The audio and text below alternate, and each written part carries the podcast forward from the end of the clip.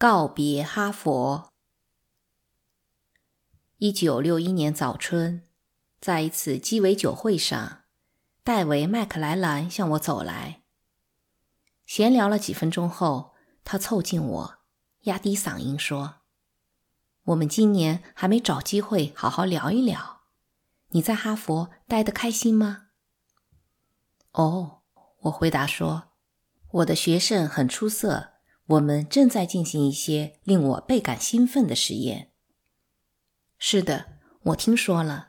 我当然为你感到骄傲，但你是不是忽略了什么？麦克莱兰洞察力很强。虽然我的课堂、我的学生以及我和学生一起做的实验都让我很开心，但我总觉得少了什么。我回答道。事实上，我总觉得自己是一个局外人。嘿嘿，在哈佛，每一个人都觉得自己是局外人。真的，包括戈登·阿尔波特。我调侃道：“戈登·阿尔波特的感觉尤甚。”他回答说：“那一刻之前，我一直认为心中说不清道不明的不满情绪只是自己的问题。”相信这种情绪最终会慢慢消失。此时我才明白，只要自己待在剑桥，不满的情绪就会一直与自己相伴。我突然开始怀疑，这到底是不是自己今后几年想要的生活？麦克莱兰的这番话为我离开哈佛埋下了伏笔。几周后，斯坦·沙克特打电话给我。问我是否愿意到明尼苏达大学工作。斯坦是利昂·费斯廷格的第一位学生，也是最优秀的一位。虽然我跟他很少碰面，但我很喜欢他，把他视为自己的师叔，因此我没有一口回绝他。而且我知道该校的社会心理学专业实力雄厚。费斯廷格去斯坦福之前，曾在那里任教。一流社会心理学家哈罗德·凯利在1960年去加州大学洛杉矶分校之前，也在该校工作了几年。我很愿意跟斯坦在一个系共事，并把自己的想法告诉了他。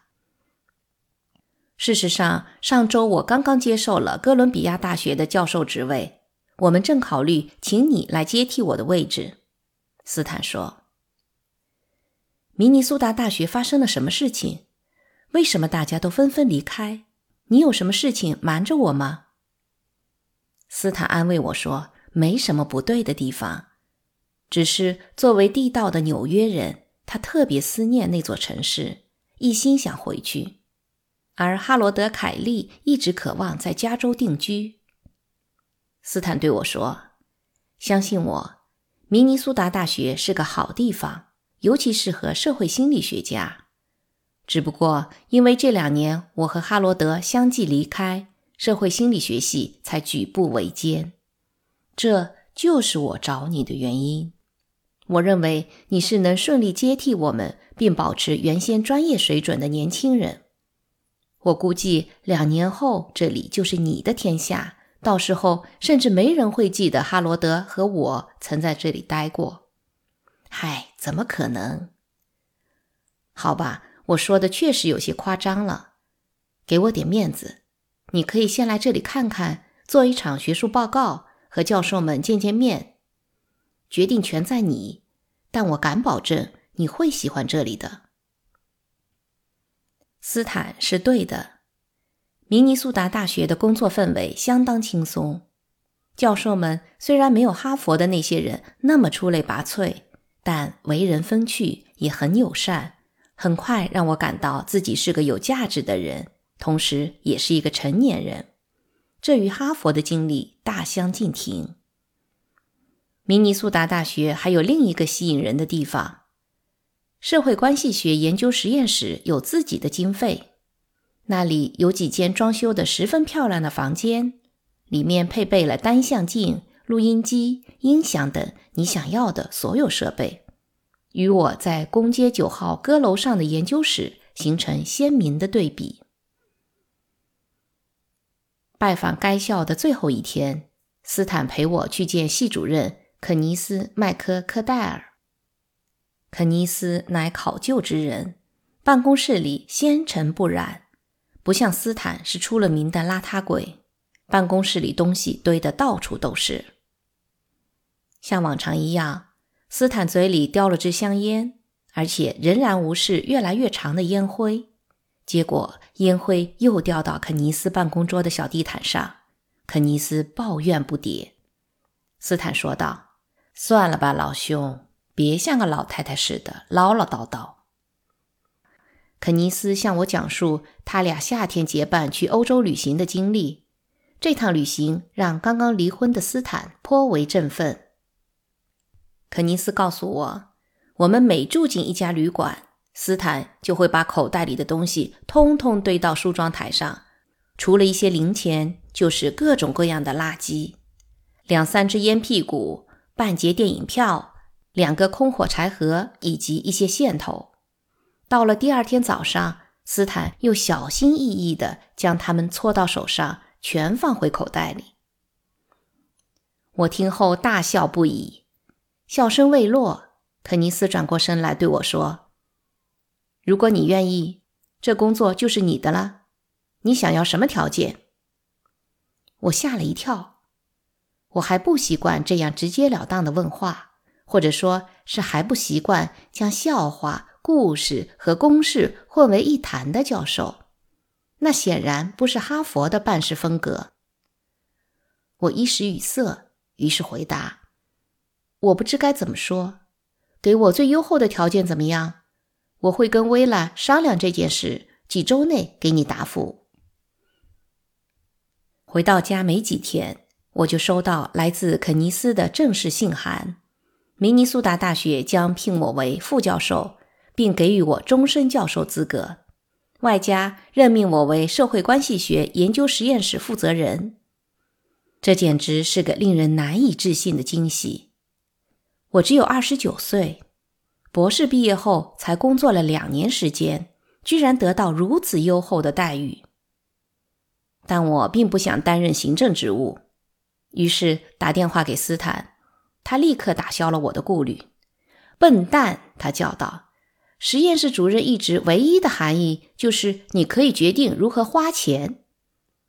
我已做了几年主任，我可以拿一百万跟你打赌，我比你更讨厌行政工作。”如果没有别的原因，我求求你，就当是帮我减少离职的罪恶感，接受这份该死的工作吧。可我还是拿不定主意，于是给费斯廷格打电话。你还担心什么呢？他问。我是在想，哈佛能吸引到世界上最好的学生，明尼苏达大学的学生也会像他们一样出色吗？你不需要哈佛做靠山，无论你在哪里执教，都会吸引到优秀的学生前来求学。我就是你，接受这份工作，这是命令。我和薇拉从各方面权衡了去明尼苏达的利弊。从个人层面来看，波士顿是我的家，这里有红袜队、里维尔海滨木板道，而且。这里也是薇拉的家，我们两家人都住在这里。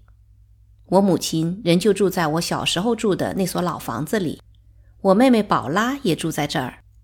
薇拉的姐姐丽丽已随我们来到剑桥镇，薇拉的父母也已经由以色列来到美国，目前和我们一起住在阿灵顿。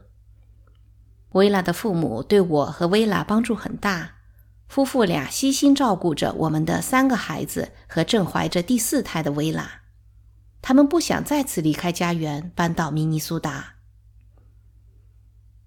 我母亲过得很好，父亲去世后，他开始享受自由自在的生活。虽然他一直弄不清教授是什么，更不知道社会心理学家跟其他心理学家有什么区别，但他为我成为教授而骄傲。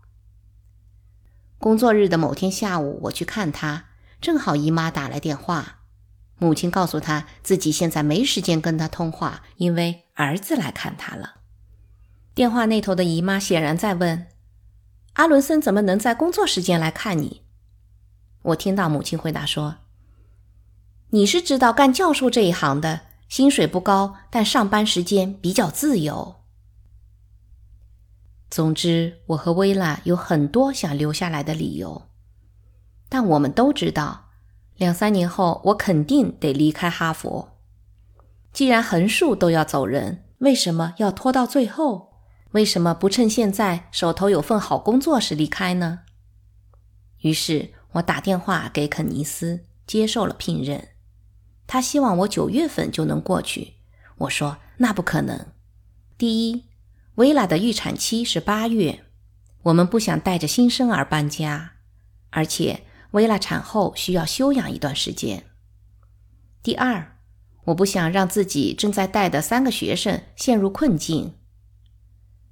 学术界有两类教授，一类就像树，扎根一地后永不挪窝；另一类是流浪者。总是出于个人原因或职业机会，频繁的换学校。如果注定成为后者，我不想做那种无情的抛弃学生的教授。最后，肯尼斯答应我在学年中期过去。在哈佛最后的几个月，我指导梅里尔做博士论文，确保他毕业后能进耶鲁大学担任助理教授。托尼·格林阿尔德已经跟着阿尔特·米歇尔和戈登·阿尔波特一起做研究。约翰·达利同意跟我去明尼苏达担任我的首席研究助理。次年一月份，我的第四个宝宝约书亚已经五个月大了。我和薇拉再次整理行装，带着四个孩子搬到了冰天雪地的上中西部地区。